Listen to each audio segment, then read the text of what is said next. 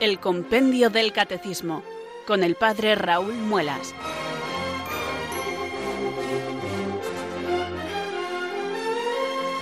Muy buenas tardes, queridos oyentes de Radio María. Son las 4 o las 3 en Canarias. Aquí comienza una nueva edición del programa El Compendio del Catecismo de la Iglesia Católica. Reciban desde Talavera de la Reina un saludo muy cordial del Padre Raúl Muelas, que un día más les habla desde estos micrófonos de Radio María, la radio de la Virgen, la fuerza de la esperanza. Sed todos bienvenidos.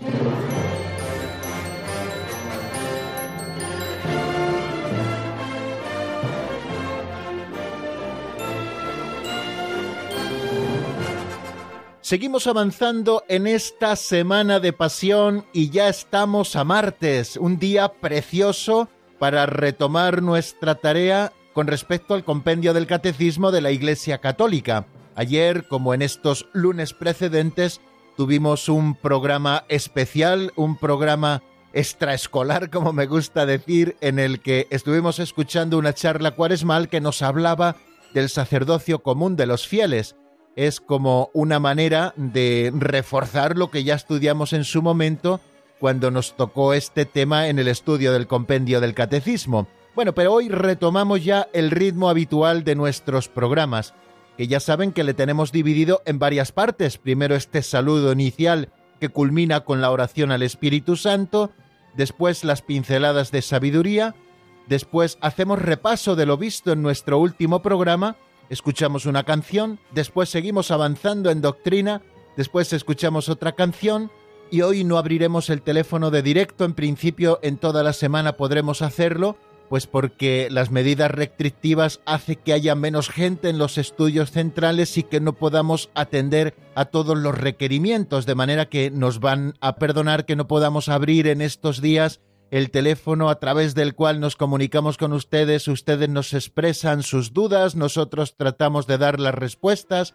o ustedes comparten también con nosotros sus experiencias o también alguna reflexión a propósito de lo que estamos diciendo. Bueno, eso ocurrirá esta semana. Espero que pronto vaya pasando esta pandemia y que podamos nuevamente retomar los ritmos habituales en todas sus dimensiones. Bueno, pero de momento, hoy y quizá esta semana nos ocurra esto. Bueno, pues queridos amigos, vamos a comenzar, como les digo, el ritmo habitual del compendio del catecismo Vamos a volver a mirar a lo que vimos el viernes para continuar en el estudio de los números del compendio, que es lo que verdaderamente nos ocupa. Como siempre les digo, es importante al comienzo del programa renovar nuestra ilusión. Eh, nuestra ilusión por la vida, por supuesto, pero también nuestra ilusión por poder conocer mejor la doctrina católica. Conocer la doctrina católica significa conocer mejor la verdad, porque a la Iglesia se le ha entregado el depósito de la fe y ella nos enseña la verdad a sus hijos y lo hace de múltiples maneras y una manera muy privilegiada de enseñarnos la Iglesia la sana doctrina es a través de estos libros que llamamos catecismos. No cualquier libro se puede llamar catecismo. Para que un libro lleve el nombre de catecismo, la Iglesia lo debe aprobar.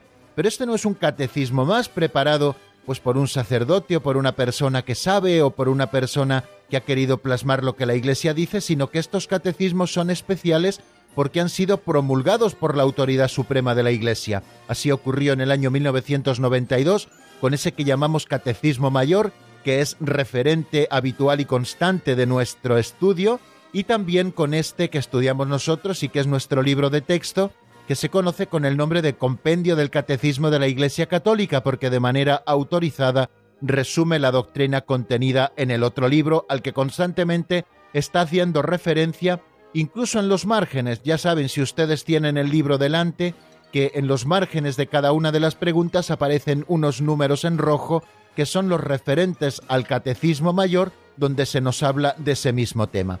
Pues bien amigos, renovada la ilusión y con el compendio del catecismo en las manos, comenzamos esta edición de nuestro programa y lo hacemos elevando nuestra plegaria al Espíritu Santo. Todos los días, antes de comenzar, elevamos nuestra plegaria al Señor para que nos envíe su Santo Espíritu, que nos conduzca hasta la verdad plena. ¿Cómo nos asiste el Espíritu Santo? Iluminando nuestro entendimiento, fortaleciendo nuestra voluntad, es decir, adornándonos con sus dones, que son los que estamos ahora precisamente estudiando. Por eso, una vez más, nosotros rezamos así con fe y con esperanza. Ven Espíritu Santo, llena los corazones de tus fieles y enciende en ellos el fuego de tu amor. Envía Señor tu Espíritu que renueve la faz de la tierra.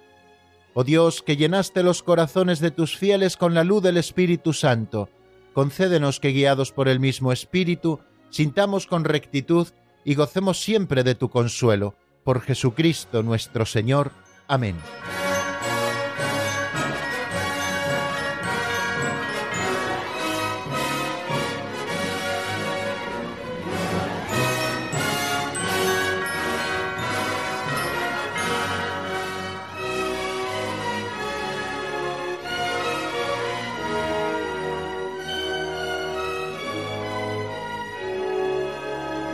Seguimos adelante en la edición del compendio de hoy y lo hacemos con este segundo espacio que titulamos Pinceladas de Sabiduría. Vamos a tomar prestada una de estas pinceladas publicadas en el libro llamado Pinceladas de Sabiduría, escrito en los años 90 por don Justo López Melús, un libro que contiene pequeñas historietas. Está dividido en pequeños capitulitos cuya lectura nos ocupa más o menos durante un minuto y que luego nos dan pie a que podamos sacar moralejas. Son como las fábulas. Las fábulas son pequeñas narraciones o historietas donde los personajes son animales de los que luego sacamos una enseñanza moral. Pues algo así queremos hacer nosotros con estas pinceladas que a veces son fábulas, otras veces son narraciones, otras veces son pequeñas historias, pero siempre nos dan pie a que podamos reflexionar luego sobre ellas y que podamos sacar conclusiones prácticas para nuestra vida concreta. Por eso hemos dado en llamarlas catequesis prácticas o también aperitivos catequéticos. El aperitivo es ese primer acercamiento que hacemos a un banquete tomando algunos alimentos ricos que nos suelen ayudar a abrir luego el apetito para después abordar los grandes manjares que nos vienen con el primero, el segundo plato con el postre y todo eso. Bueno, pues nosotros lo hacemos así, con las pinceladas, es como un aperitivo antes de abordar el primer plato, que es el repaso de lo visto en el día anterior en el compendio, y el segundo plato, queridos amigos, que es lo que vamos a avanzar en doctrina en el día de hoy, y el postre, que suele ser siempre lo más rico, sobre todo para los que somos golosos. Por cierto, no sé si han escuchado ese refrán que dice que no hay cura goloso que no sea fervoroso. Bueno, pues yo me lo suelo aplicar y como soy un poco goloso, pues espero que también se me pueda aplicar el segundo apelativo. Bueno, es una broma que les digo. Bueno, les decía que luego el postre suele ser lo más rico y en nuestro caso el postre es, queridos amigos, ya lo saben, las intervenciones de los oyentes y hoy tendremos que prescindir de ellas, como les decía hace un minuto. Bueno, pues vamos a por la pincelada de hoy que se titula El té amargo.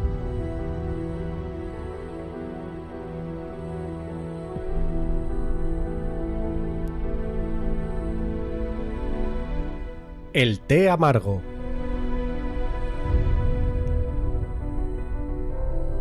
El mejor condimento es el cariño, el peor veneno es el rencor, y ambos se deslizan en los manjares de la vida, en el trato, en el trabajo, en la conversación y convivencia, y les dan sabor o se lo quitan. El tono de la voz, el calor del gesto, el brillo de la mirada enriquecen y dan vida a las relaciones humanas. El mejor cocinero es el amor. El maestro llamó al discípulo y le dijo Hace unos días el té que me preparas no me sabe bien. ¿Has cambiado algo en su preparación? No, maestro, son las mismas hojas, el mismo procedimiento, la misma tetera. Espero que te guste como siempre. Poco después el maestro insistió, insistió.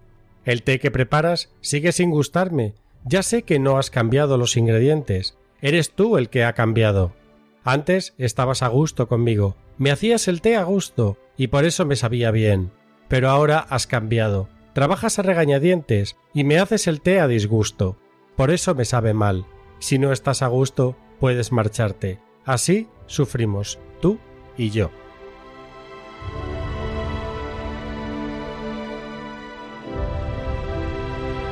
Qué interesante reflexión la que nos proporciona, queridos oyentes, esta pincelada que, como les decía antes, se titula El té amargo. Nos cuenta la historia de un maestro y su discípulo. El discípulo le preparaba todos los días el té a su maestro. Y el maestro le dijo un día, hace días que el té que me preparas no me sabe bien. ¿Has cambiado algo en su preparación? No, maestro, hemos escuchado. Utilizo las mismas hojas de té, utilizo el mismo procedimiento, la misma tetera, la misma agua. Espero que esté saliendo como siempre.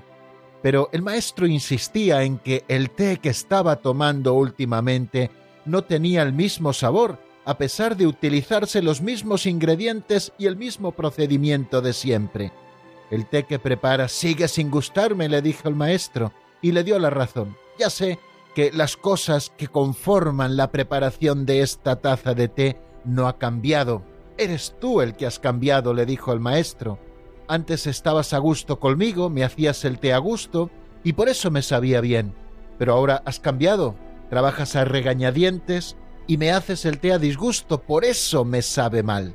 Así entendemos por qué don Justo, el autor de esta pincelada, terminaba el primer párrafo de la misma diciendo que el mejor cocinero es el amor.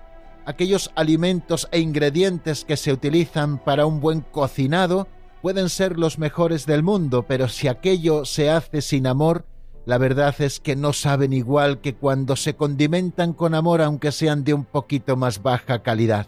Esto me recuerda a las palabras que dice San Pablo y que hemos recordado hace poquitos días aquí en nuestro programa. Si no tengo amor no soy nada, si no tengo amor de nada me sirve. Ya podría yo hablar las lenguas de los hombres y de los ángeles si no tengo caridad. De nada me sirve. El amor es complaciente, el amor no es maleducado ni egoísta, no lleva cuentas del mal, no se goza con la injusticia, sino que goza con la verdad, espera sin límites, aguanta sin límites. Ese es el amor que no pasa nunca.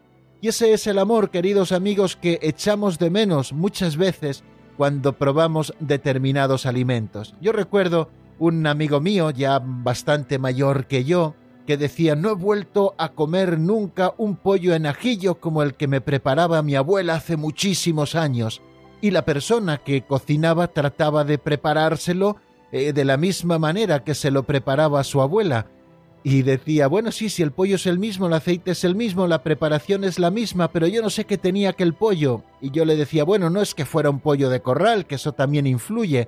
Sobre todo es porque a este le falta el cariño de su abuela. Es verdad que podía tener el cariño de la persona que lo estaba realizando, pero no era el cariño de su abuela, por eso no sabía exactamente igual que el de su abuela.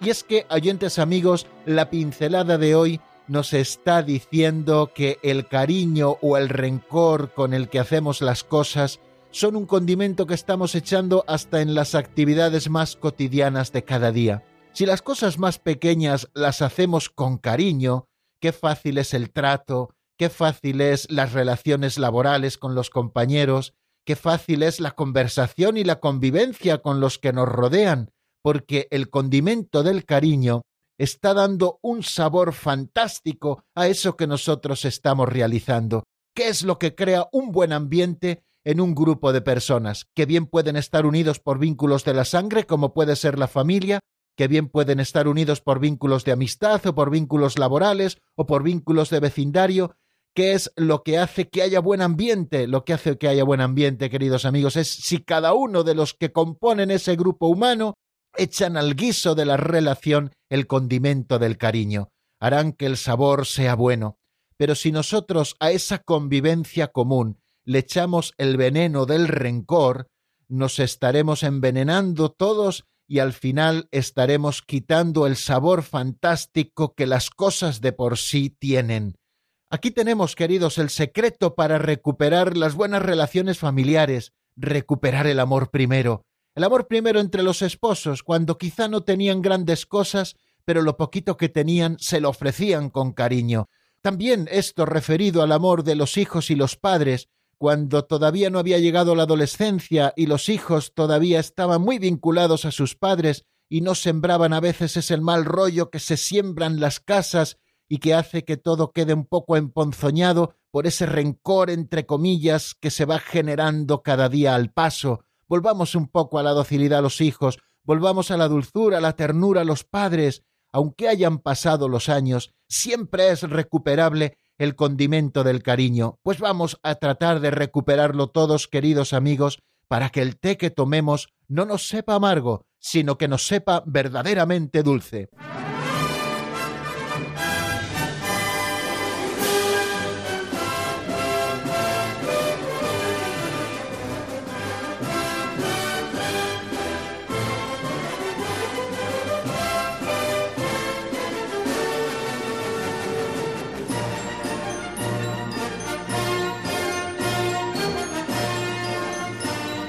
Y vamos a seguir avanzando, queridos oyentes, en la edición del programa de hoy y permítanme que saluden nuevamente a los oyentes que se han ido incorporando en los últimos minutos a nuestra sintonía, recordarles que estamos en un programa que se llama El Compendio del Catecismo de la Iglesia Católica, porque es el libro que estudiamos en esta hora y que estamos en la sintonía de Radio María. Y vamos a afrontar este tercer momento en que nos dedicamos a repasar lo visto en el avance de doctrina de nuestro último programa, pero permítanme que antes de abordarlo les sitúe nuevamente en donde nos encontramos. Estamos en la tercera parte del compendio del catecismo que se titula La vida en Cristo. Ya saben que el catecismo tiene cuatro grandes partes.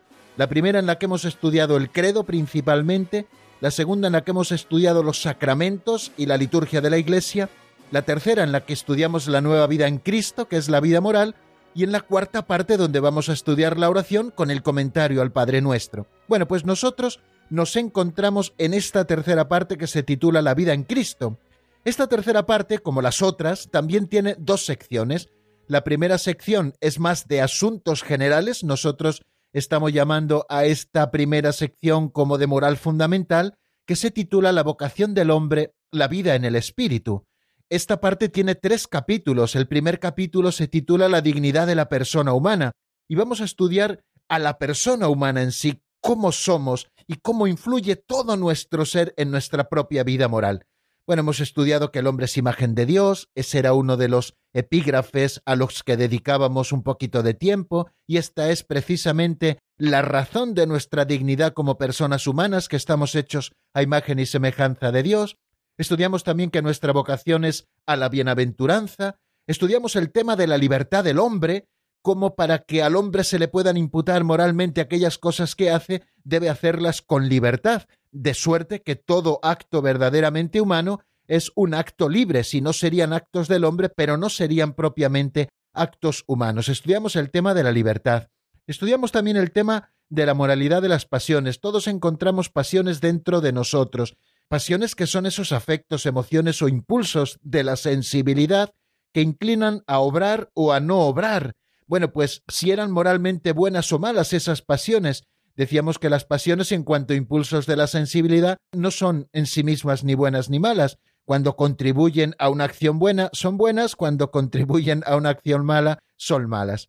Y estudiábamos también otro elemento importantísimo en la persona que es la conciencia moral. Le dedicábamos unas poquitas sesiones al tema de la conciencia. Pueden ustedes repasarlo, ¿no? Se encuentra este tema entre los números 372 y 376. Y luego abordábamos un nuevo epígrafe que es el de las virtudes. Primero estudiábamos qué es la virtud y decíamos que había virtudes humanas y que también había virtudes teologales. Nos estuvimos deteniendo en las virtudes humanas, en qué son, cuáles son las principales, qué es la prudencia, qué es la justicia, qué es la fortaleza, qué es la templanza. Bueno, lo van recordando, ¿verdad?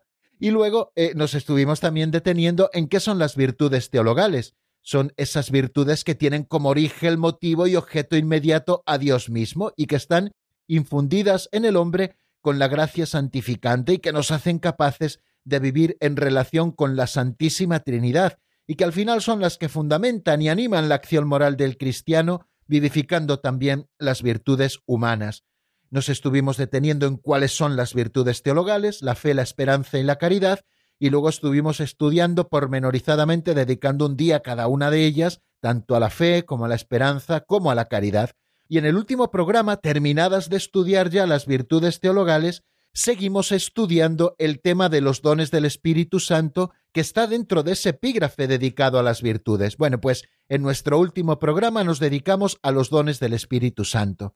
Los dones del Espíritu Santo, que según nos dice el número 389 del compendio del Catecismo, son disposiciones permanentes que hacen al hombre dócil para seguir las inspiraciones divinas. Y decíamos, siguiendo a la tradición de la Iglesia, que son siete sabiduría, entendimiento, consejo, fortaleza, ciencia, piedad y temor del Señor. Bueno, estos son los siete dones del Espíritu Santo. Son, por lo tanto, disposiciones permanentes. También decíamos que las virtudes son disposiciones habituales y firmes para hacer el bien. Bueno, pues en el caso de los dones del Espíritu Santo, también son disposiciones, en este caso permanentes, porque han sido regaladas por Dios que nos hacen dóciles para seguir las inspiraciones divinas. Estas disposiciones permanentes que llamamos dones del Espíritu Santo, porque en realidad son regalos del Espíritu Santo para nosotros, son siete. El don de sabiduría, el don de entendimiento, el don de consejo, el don de fortaleza, el don de ciencia, el don de piedad y el don de temor de Dios. Bueno, estas son las cosas que tenemos que aprendernos que seguramente los más mayores las recuerden bien de cuando estudiaron el catecismo cuando eran más jóvenes, pero que los más jóvenes a veces no utilizamos tanto la memoria y sin embargo creo que es importante que algunas fórmulas de doctrina común las tengamos siempre a la vista y nos las aprendamos para que luego podamos eh, referirlas de una manera también no solo memorística, sino que la memoria es para que luego ayude también a nuestro entendimiento e incluso mueva también a nuestra voluntad. Bueno, pues en primer lugar decimos que son dones del Espíritu Santo y los llamamos dones porque son regalos del Espíritu Santo. ¿Cuándo se nos regalan estos dones? Se nos regalan en el bautismo, con la venida del Espíritu Santo a nosotros por la gracia santificante ya se nos regalan sus dones. Pero no solamente eso, sino que se plenifica la efusión de los dones del Espíritu Santo en nosotros a través del sacramento de la confirmación y estos dones vienen a nosotros e incrementan su fuerza dentro de nosotros como disposiciones permanentes cuando nosotros los pedimos con toda humildad al Señor.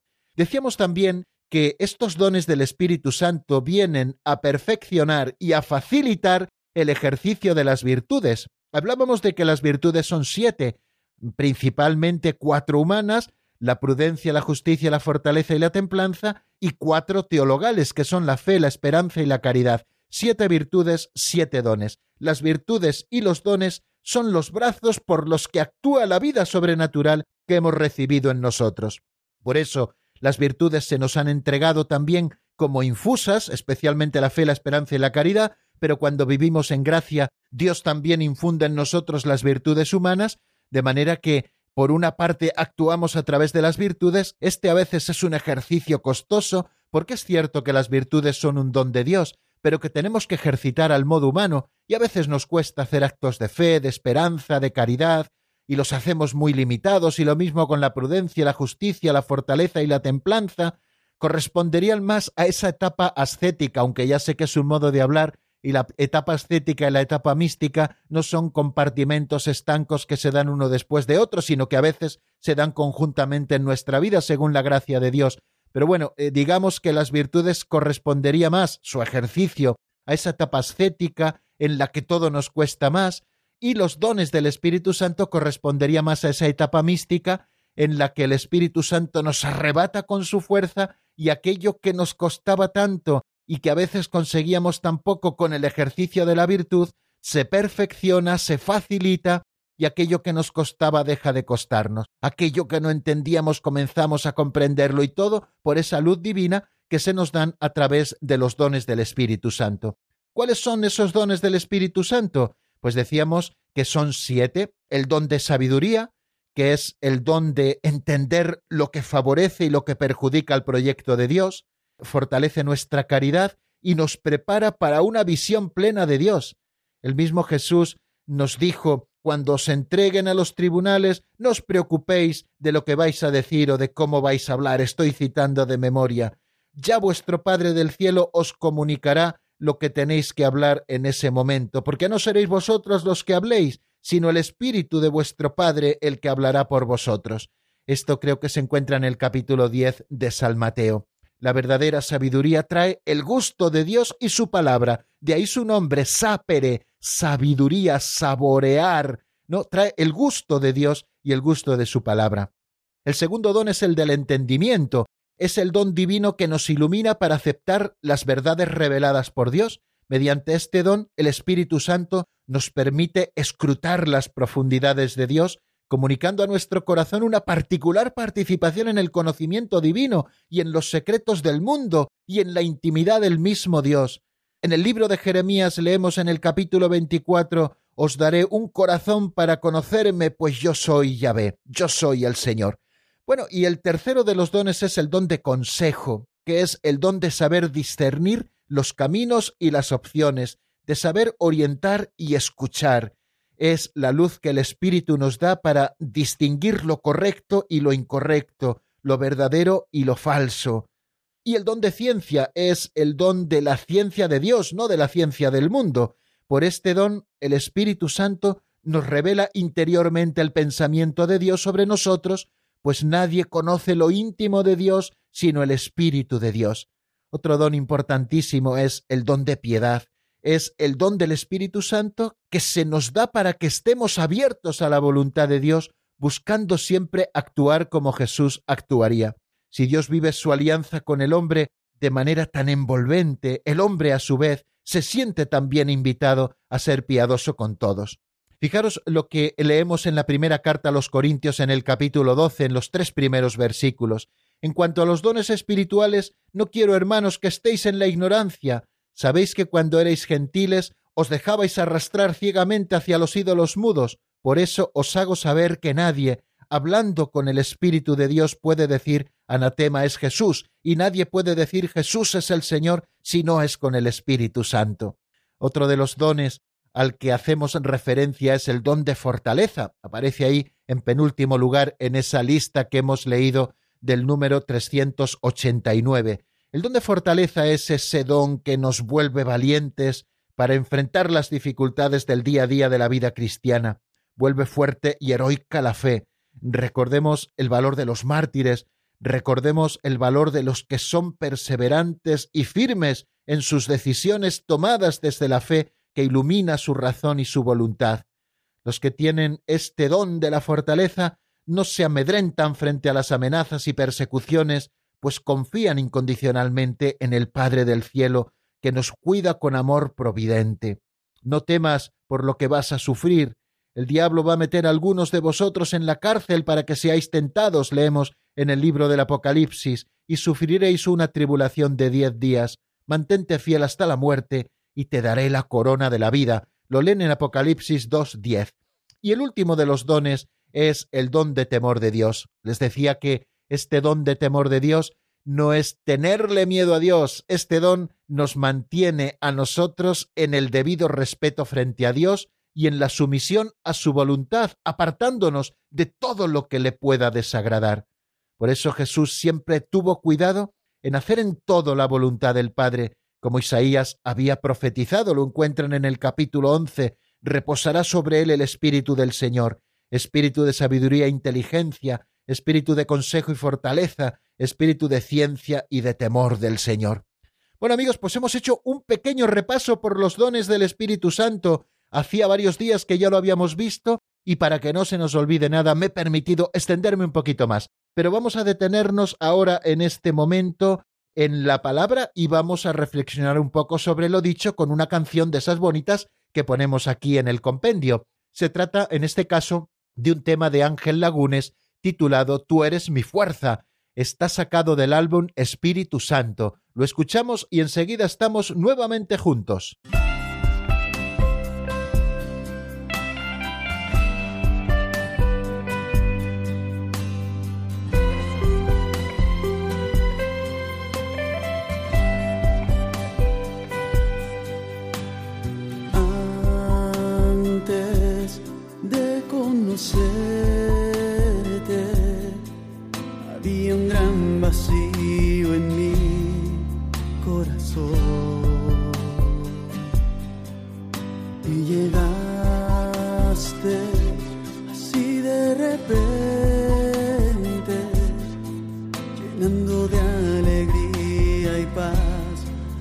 Señor.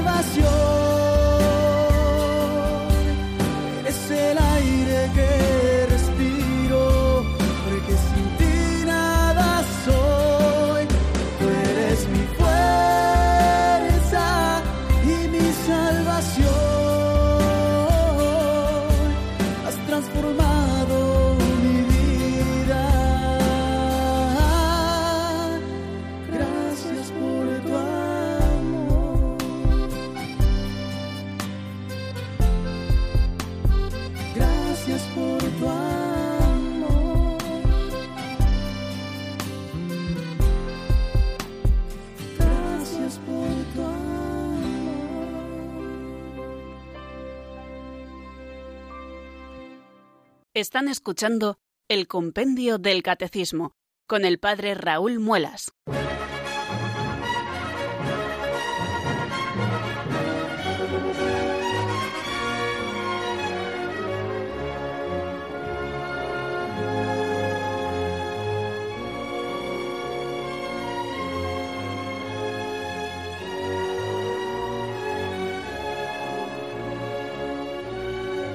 Y continuamos, queridos oyentes, cuando son las 4 y 33 minutos de la tarde, una hora menos en el archipiélago canario, con el avance de doctrina. Vamos a asomarnos al número 390 para terminar este epígrafe que el compendio del catecismo dedica a las virtudes.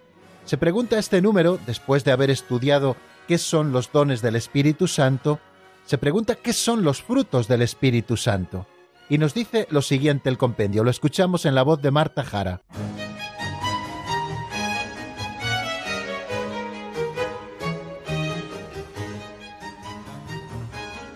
Número 390.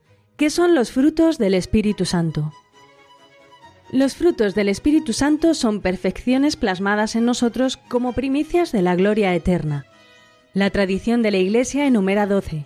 Caridad, gozo, paz, paciencia, longanimidad, bondad, benignidad, mansedumbre, fidelidad, modestia, continencia y castidad.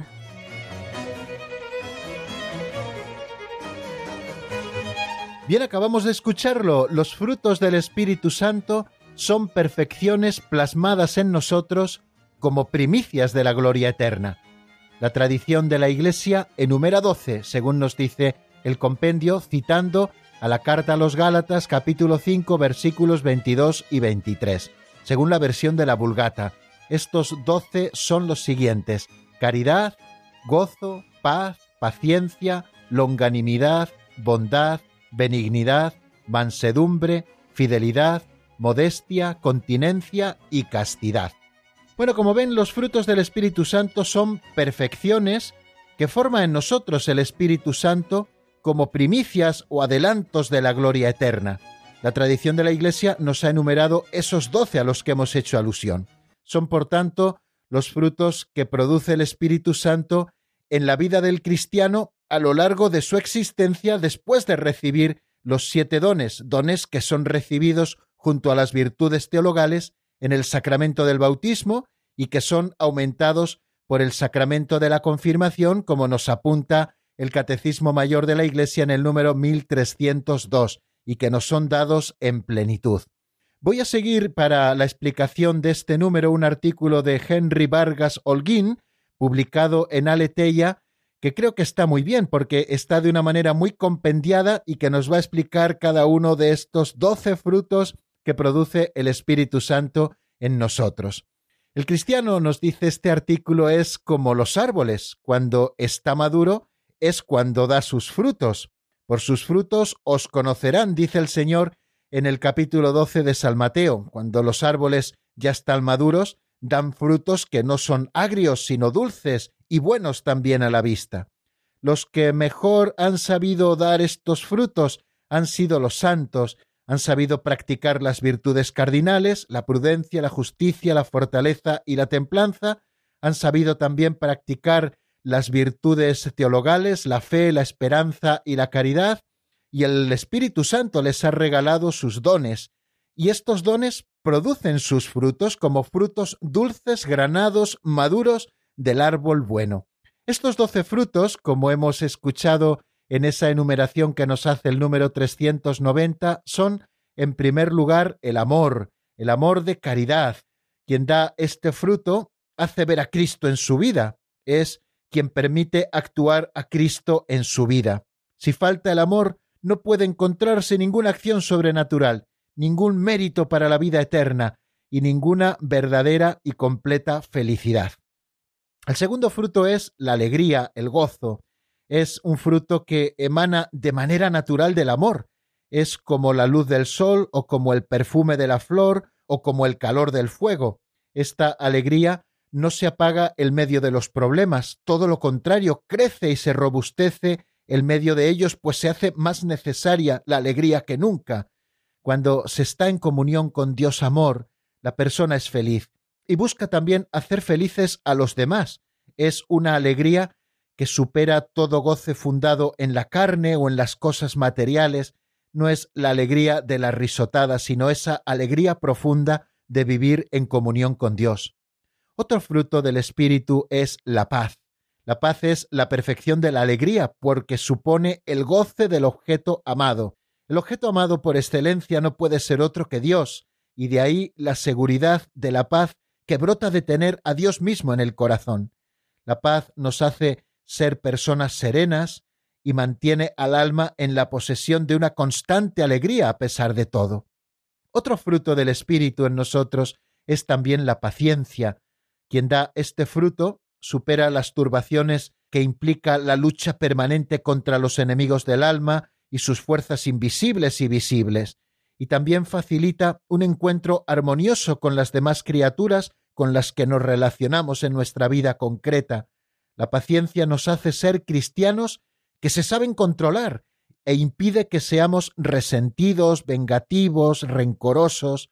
Este fruto, que es la paciencia, ayuda a superar la tristeza e impide que nos quejemos ante los problemas y sufrimientos de la vida. El quinto de los frutos es la longanimidad. Longanimidad es el mismo coraje o el ánimo en las dificultades que se oponen al bien. Es un ánimo sobrenatural para concebir y ejecutar las obras de la verdad. Este fruto permite al cristiano saber esperar la acción de la divina providencia cuando ve que, según la lógica humana, se retrasa el cumplimiento de sus designios, es un fruto que permite mantenernos perseverantes ante las dificultades. El sexto fruto es la benignidad, que es una disposición permanente, como los demás frutos, a la indulgencia y a la afabilidad. Disposiciones a, ser indulgentes y a ser afables. Es un fruto que nos ayuda a ser gentiles y que ayuda a defender la verdad sabiendo discutir. Esto es un arte, saber discutir defendiendo la verdad sin faltar nunca a la caridad. Eso es la benignidad. Da una dulzura especial en el trato con los demás. Es una gran señal de la santidad de un alma y de la acción en ella del Espíritu Santo. Otro fruto es la bondad. Es la fuerza que nos ayuda a ocuparnos del prójimo y beneficiarlo en todo lo que podamos. Es como consecuencia de la benignidad, pero de manera más incisiva en quien sufre y necesita ayuda. Quien da este fruto no critica malsanamente y tampoco condena a los demás, es más, ayuda a sanar a ejemplo de Jesucristo, que es la bondad infinita. Quien tiene también la bondad sabe practicar la corrección fraterna. Otro fruto, el octavo, es la mansedumbre. Esta mansedumbre que ayuda a evitar la cólera, las reacciones violentas en nuestra vida, se opone a la ira y al rencor y evita que el cristiano caiga en sentimientos de venganza. La mansedumbre hace al cristiano suave en sus palabras y en el trato frente a la prepotencia de otros. Es el fruto que nos asemeja a Jesús, que es manso y humilde de corazón, como él mismo nos dice en el Evangelio. Otro fruto es la fidelidad. Quien da este fruto defiende la fe en público y no la oculta por miedo o por vergüenza, la fidelidad es cierta facilidad para aceptar todo lo que hay que creer, es firmeza para afirmarnos en ello y tener la seguridad de la verdad que creemos sin sentir dudas. Al dar este fruto, estamos glorificando a Dios, que es la verdad absoluta. Otro de los frutos, el décimo, es la modestia. Quien da este fruto excluye todo lo que sea áspero y maleducado. Este fruto se le nota al cristiano en el vestir, en el hablar, en su comportamiento, ayuda para que nuestros sentidos no se fijen en cosas indecorosas y vulgares, ayuda a ser discreto y cuidadoso con el cuerpo, evitando ser ocasión de pecado para los demás, así como también a preparar y mantener nuestro cuerpo para ser, en medio de nuestra debilidad, digna morada de Dios. Otro fruto, el número once, es la continencia. Como indica su nombre, Continencia ayuda a contener o a tener a raya la concupiscencia en lo que concierne al comer, al beber, al divertirse y en los otros placeres de la vida terrenal. La satisfacción de estos instintos es ordenada por la continencia como consecuencia de la dignidad de los hijos de Dios que tenemos. La continencia mantiene el orden en el interior del hombre. Y el último fruto del que nos habla esa lista de la carta a los Gálatas es la castidad la castidad que es la victoria conseguida sobre la carne y ayuda a que el cristiano sea más un templo vivo del Espíritu Santo. Quien da este fruto es cuidadoso y delicado en todo lo que se refiere al uso de la sexualidad. Quien es casto, ya sea virgen o casado, la castidad debe manifestarse en todos los estados de vida, experimenta la alegría de la íntima amistad con Dios. Bienaventurados los limpios de corazón, porque ellos verán a Dios, nos dice el Señor en el Sermón de la Montaña. Bueno amigos, pues esto es un pequeño resumen de los frutos del Espíritu Santo, esos frutos de madurez que producen nosotros, en aquel que practica las virtudes y en aquel que ha recibido los dones, cuando está maduro puede dar estos frutos que son frutos del Espíritu Santo en nosotros. Estos doce, por lo tanto, que hemos recordado, que son la caridad, el gozo, la paz, la paciencia, la longanimidad, la bondad, la benignidad, la mansedumbre, la fidelidad, la modestia, la continencia y la castidad. Bueno, pues damos gracias a Henry Vargas Holguín por habernos ofrecido este artículo que casi casi me he limitado a leerlo, pero creo que es tan clarificador y tan sencillo que puede ser la catequesis más hermosa que nosotros podamos recibir para este número 390. Y vamos a detenernos ahora nuevamente en la palabra para escuchar una canción, en este caso de Alejandro Mejía, una canción que se titula El buen pastor y que está sacada del álbum como El ciervo. La escuchamos y enseguida volvemos para empezar un nuevo epígrafe, el epígrafe dedicado al pecado.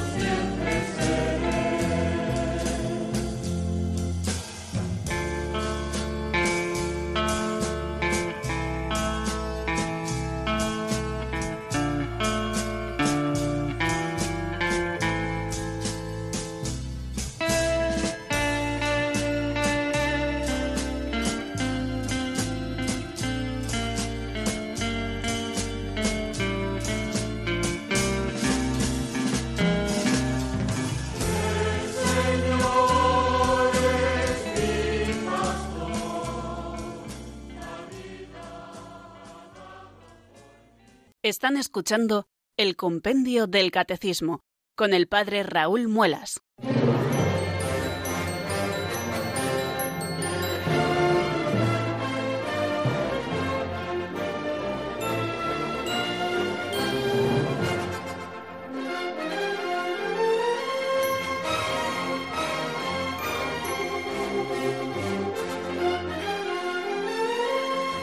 Bien, queridos oyentes, vamos a aprovechar estos últimos minutos que nos quedan para comenzar a estudiar el último epígrafe de este capítulo primero de la sección primera de la tercera parte del Catecismo. Este capítulo primero, no lo perdamos de vista, eh, está presentándonos la dignidad de la persona humana. En primer lugar nos dijo que el hombre está creado a imagen y semejanza de Dios, que ahí reside la dignidad de la persona humana, que estamos llamados a una vocación bien alta, que es la eterna bienaventuranza. Hemos estudiado algo que el hombre tiene y que posee porque Dios se lo ha regalado, que es la libertad, que es un poder dado por Dios al hombre de obrar o de no obrar, de hacer esto, de hacer aquello, de ejecutar de este modo por sí mismo acciones deliberadas. Y hemos estudiado también la moralidad de las pasiones, la conciencia moral, las virtudes, y ahora vamos a estudiar otra realidad siempre presente en el hombre, que es la realidad del pecado. En este punto vamos a estudiar cosas como qué supone para nosotros acoger la misericordia de Dios, qué es el pecado, si hay diversidad de pecados, cómo se distinguen los pecados en cuanto a la gravedad, cuándo se comete un pecado mortal, cuándo se comete un pecado venial, cómo prolifera en nosotros el pecado, qué son los vicios, si tenemos responsabilidad en los pecados cometidos por otros y qué son las estructuras de pecado, todos estos temas trataremos en este último epígrafe de este capítulo primero, en el que vamos a hablar del pecado. Pero es muy consolador que cuando vamos a hablar del pecado no empiece el compendio del catecismo dándonos una definición del pecado, sino hablándonos de la misericordia de Dios y qué supone para nosotros acoger la misericordia de Dios.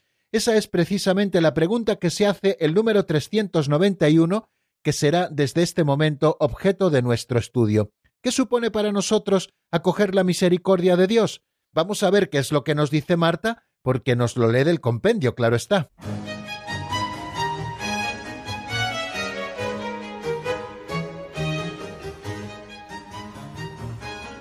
Número 391. ¿Qué supone para nosotros acoger la misericordia de Dios?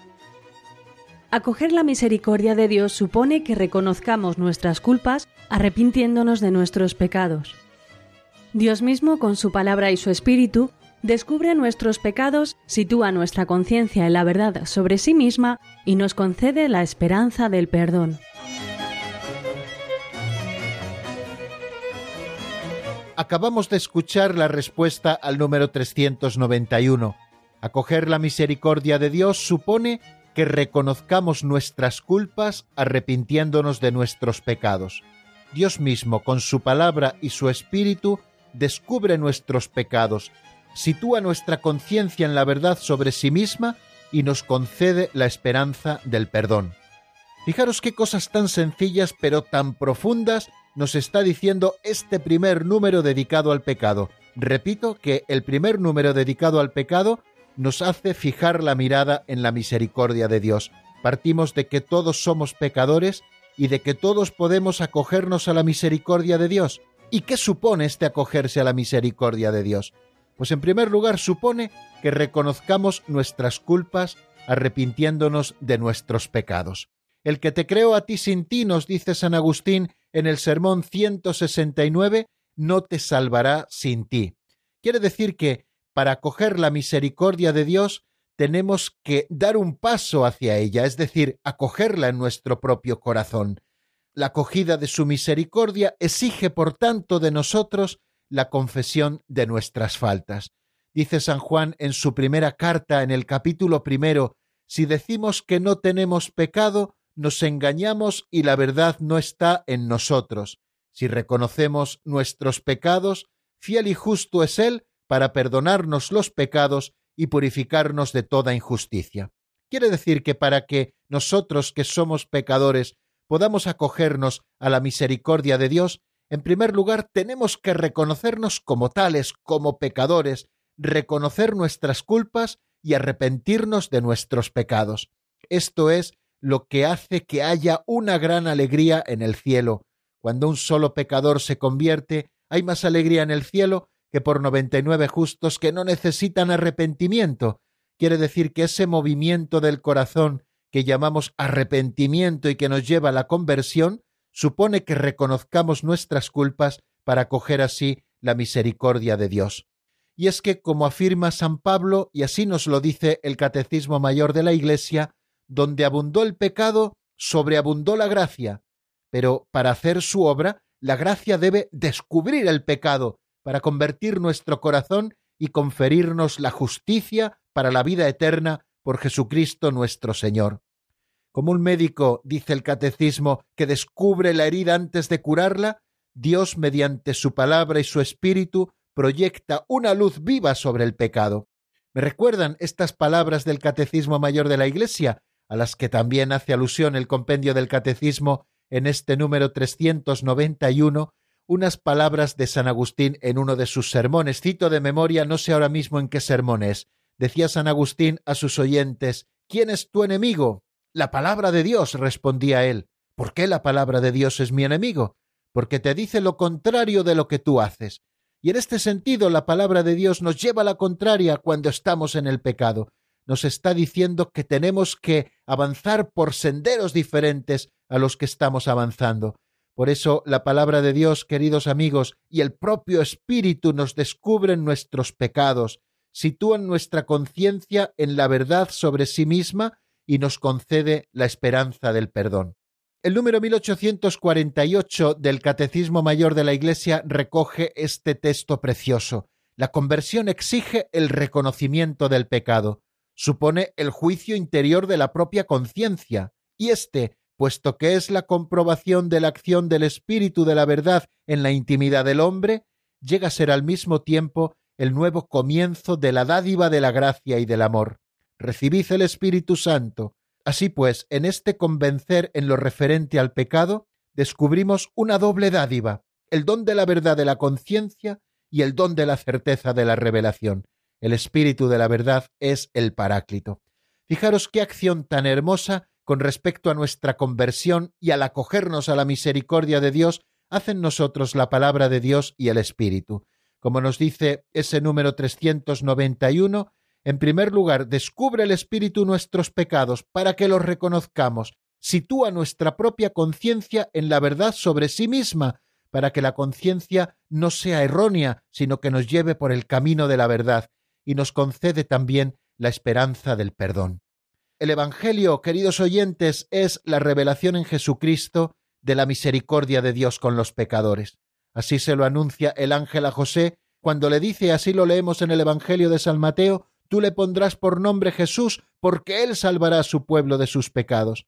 Y cuando Jesús instituye la Eucaristía, que es el sacramento de la redención, nos dice, esta es mi sangre de la alianza, que va a ser derramada por muchos para la remisión de los pecados. Por lo tanto, antes de estudiar el pecado, el compendio del catecismo nos dice qué supone para nosotros acoger la misericordia de Dios. Empezar así supone que nos dice que el pecado no tiene la última palabra, que aunque sea una realidad que encontramos dentro de nosotros y que rompe o debilita nuestra amistad con Dios según sea este pecado, siempre podremos acogernos a la misericordia de Dios. Y así terminamos, queridos amigos, esta edición del Compendio del Catecismo. Lo dejamos aquí, pero mañana, si Dios quiere, seguiremos estudiando qué es el pecado y qué diversidad de pecados existen. Pues nada, que pasen una feliz tarde y mañana, si Dios quiere, recuerden que tenemos una cita en el mismo lugar y a la misma hora, aquí en Radio María, a las cuatro de la tarde en la península, a las tres en Canarias.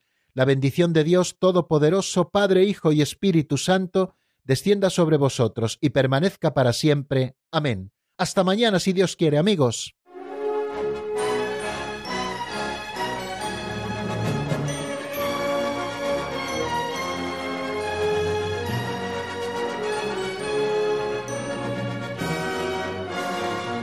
El Compendio del Catecismo con el Padre Raúl Muelas.